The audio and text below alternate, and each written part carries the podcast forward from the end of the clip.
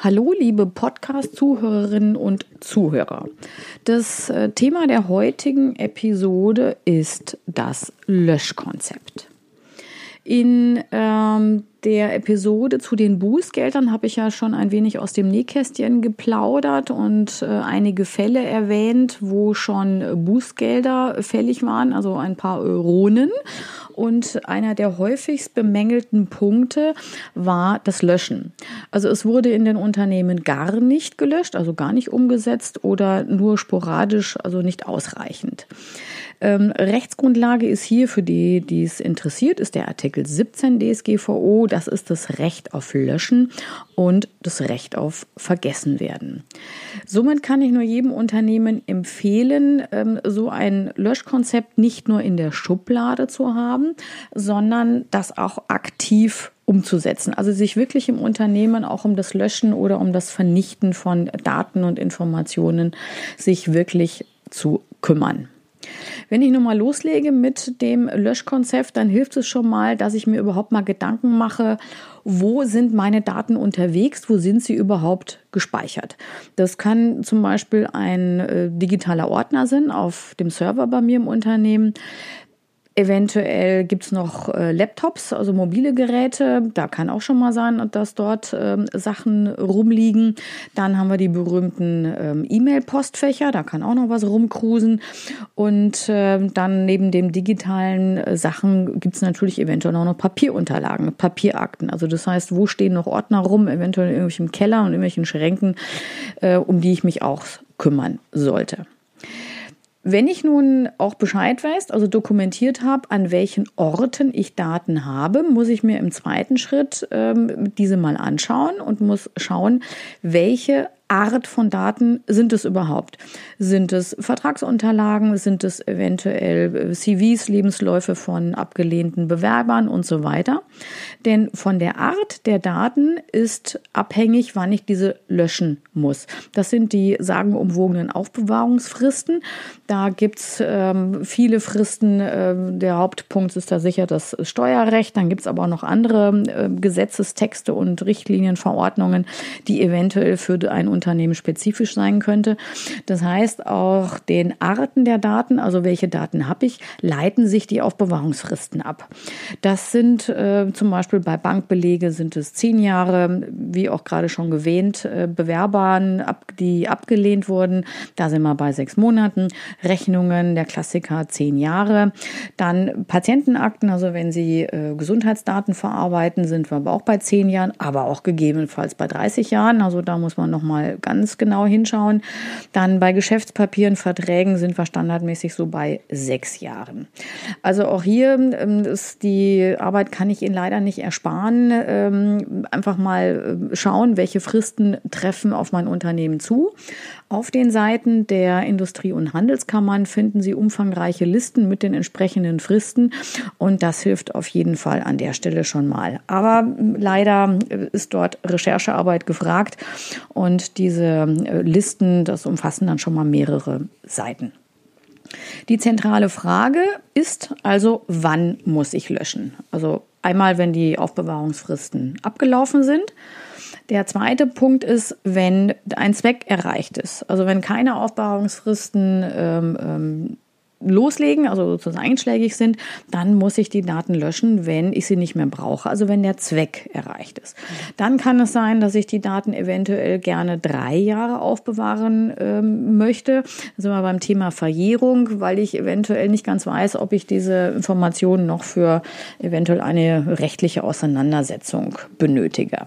Und es kann natürlich auch sein, dass ein, ähm, ein Kunde von mir oder auch ein, ein Mitarbeiter, ein ehemaliger Mitarbeiter eventuell auch das Löschen von mir vom, als Unternehmen verlangt. Also auch hier, wenn so eine Löschanfrage in das Haus flattert, bitte prüfen Sie, ob Sie das überhaupt löschen dürfen oder ob es nicht Aufbewahrungsfristen gibt, die entgegenstehen. Dann äh, muss man denjenigen auch dann informieren, sagt, hm, wir würden gerne löschen, aber Aufbewahrungsfristen müssen wir leider tun.